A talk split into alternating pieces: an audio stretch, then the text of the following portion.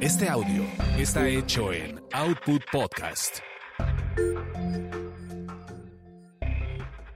Bienvenidos sean a esta su orgasmería de barrio, donde nos clavamos en la textura de la sexualidad. Mi nombre es arroba tulipán gordito y la banda que me respalda.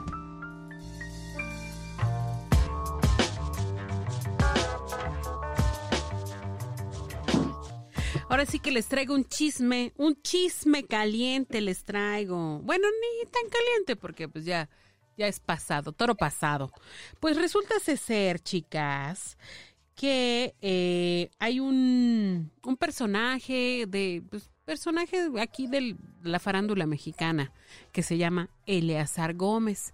Él está ya vinculado a un proceso por violencia familiar. Le desestimaron el delito de eh, probable feminicidio o presunción o cómo le llaman esto intento de, de, feminicidio. Y todo porque pues él estaba cenando muy a gusto con su con su novia que es una modelo, me parece que es de Perú o no sé de dónde, estaban cenando muy a gusto, le pidió matrimonio, le dio la, ahora sí que le dio el anillo, y cuando llegaron a su casa, porque además ya vivían juntos o no sé qué rollo, pues se armaron los trancazos. Le dio en su madre este güey a, la chava y ella salió corriendo desnuda buscando ayuda y fue que se armó este, este borlote. Y nos acompaña para hablar de este caso, de, ahora sí que de esta terrible historia, mi querida amiga Citlali Flores. Hola, hola, buenas tardes. Y también mi querida amiga arroba Kokuri. Gladys. Hola, hola, buenas tardes. Oye, que por cierto no hemos dicho las redes sociales de Citlali. Y Citlali la podemos encontrar si le escribimos, porque además ella es psicóloga social, en su correo electrónico que es escríbele a cita, todo junto y en minúsculas, arroba gmail.com.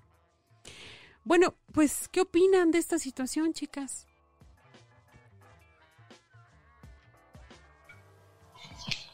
Híjole. No se amontonen, no se amontonen. A ver, Kokuri, ¿tú qué piensas de este, de este PEX? Yo creo que para llegar a ese punto eh, aplicaría el de amiga, date cuenta y la amiga te dije que eso iba a pasar y no me hiciste caso. ¿No? Porque según tengo entendido, este, esta finísima persona ya tenía antecedentes de violencia, de estar medio loquito y ella pues, no sé, es complicado el tema. No, no, no. Híjole, o sea, antecedentes sí, el fulano ya tenía, o sea, ya, ya sabíamos que tiene, digamos que una, un, pues un, un carácter más bien agresivo y que este era tendiente a agredir a sus, a sus parejas, ¿no? ¿Y tú qué opinas, Cita? Mira, yo, yo creo que, híjole, es como una historia que se repite, ¿no? Pero que básicamente tiene que ver con, con la mercadotecnia que se le está metiendo a este tipo de casos, porque yo creo que no es el único, es como un boom de estas situaciones.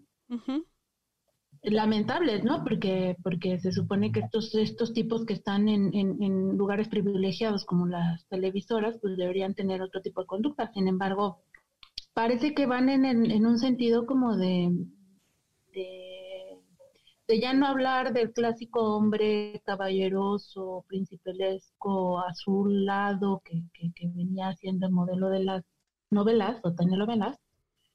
Y ahora lo que vende es el patán violento, ¿no? Y que de pronto, pues eso está presente. Y la otra circunstancia que tiene que ver con las con el fenómeno de fondo, ¿no? Con, con la, la idealización de, del amor romántico que, de pronto también pasa a ser dependencia y codependencia.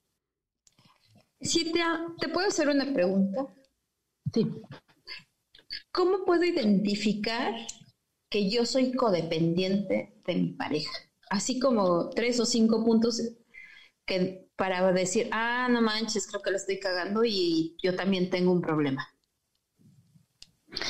Yo creo que el principal es ponerlo a él como el, el, principio rector de tu vida, ¿sabes? O sea, como me voy a poner una ropa porque a lo mejor a él le gusta, o igual me la quito porque a él no le gusta. O cuando colocas a esa persona como en, como en el, en el centro de tu vida y no tú, creo que esa es la situación. o sea, de que, de que cuando me voy a comprar ropa, primero pienso en él que en mí. Así es, así es.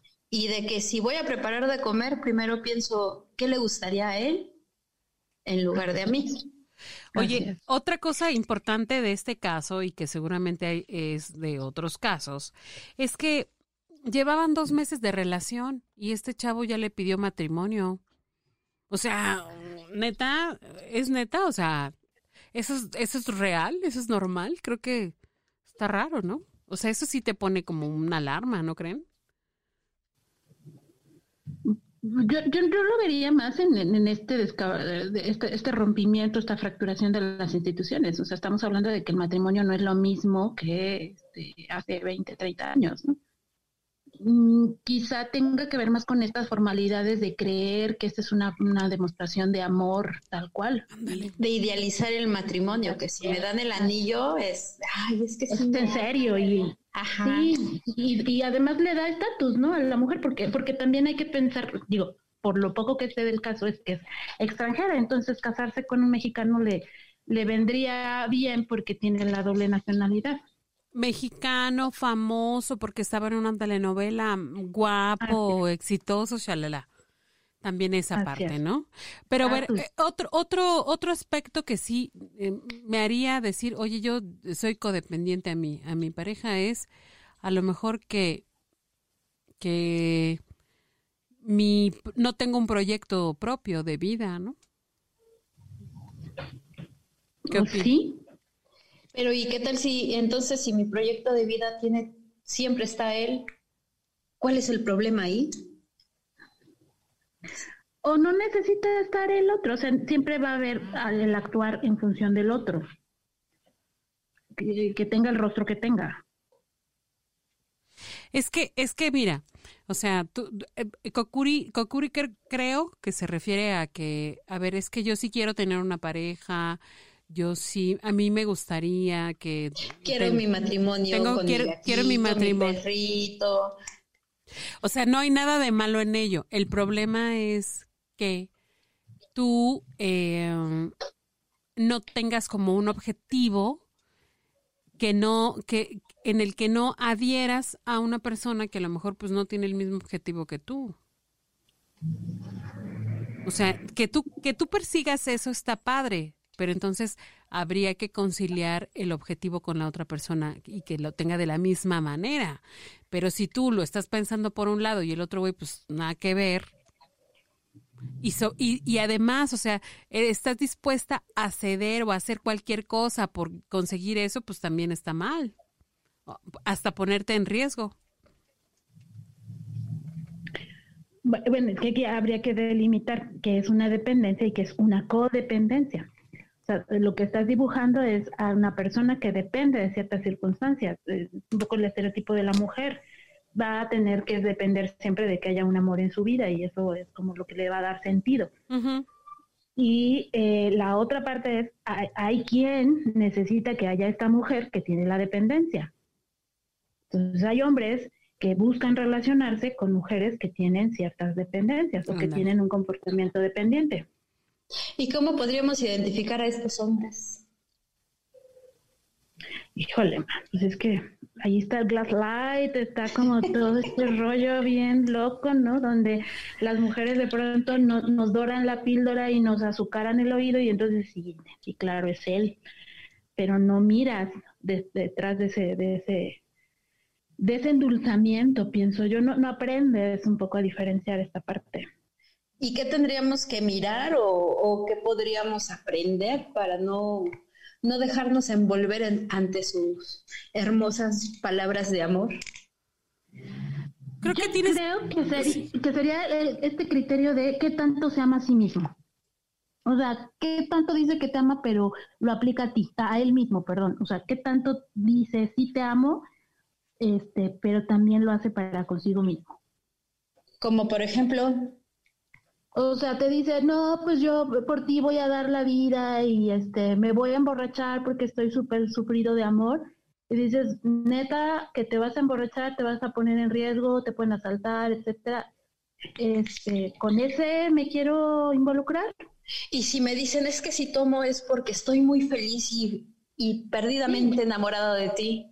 y tú, te sientes como pavo porque dicen, ay, está tomando porque no, pues ahí. traigo arrastrando la banqueta. O sea, estás, estás poniendo, poniendo precisamente tu, tu, le estás echando la culpa, sea bueno o positivo o negativo, la, la, la causa siempre está fuera de ti. Así es. Eh, eh, fíjate que otra, otra cosa importante que yo veo también, o sea, como un, un foco así importante, o sea, un foco de, de, de darte, ahora sí que date cuenta, amiga, es eh, si tiene relaciones profundas, amistosas, amorosas con la gente que lo rodea. Eh, o si o si está hablando mal generalmente de la gente o, o vives es más bien solitario o no sé, e, eso mm, finalmente creo que sí. Bueno, a mí me ha ayudado. Sí, yo creo que es buscar la consistencia, ¿no? Y la coherencia. O sea, si dice que te ama, primero pues que lo demuestre en él, no en ti, es en él. Sí. Sí. Bueno, chicas, para más consejos, síganos en la siguiente cápsula. ¿De acuerdo? Porque vamos a... Este, amiga, date cuenta. Este tema no se termina aquí. Vamos a continuar. Bye.